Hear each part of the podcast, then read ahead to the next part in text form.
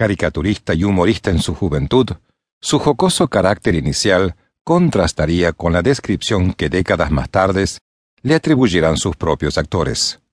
Un hombre exigente y sumamente estricto, rasgo que nunca negaría, ya que él mismo sostendría que esta rigurosidad en su trabajo era sólo un vehículo en su búsqueda de la perfección, virtud categóricamente admirada por el mundo entero en una veintena de películas bajo su dirección, y medio millar más cuyo guion escribió de su propia pluma. Ciertamente, una vasta producción que le valdría infinidad de galardones durante su larga trayectoria, incluidos cinco premios Oscar de la Academia.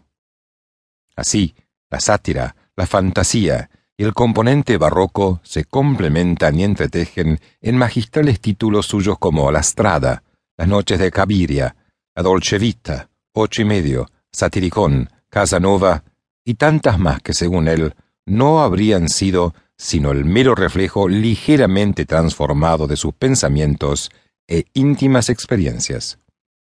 No es posible hablar de cine italiano de la posguerra sin referirnos a su monumental y personalísima obra fílmica.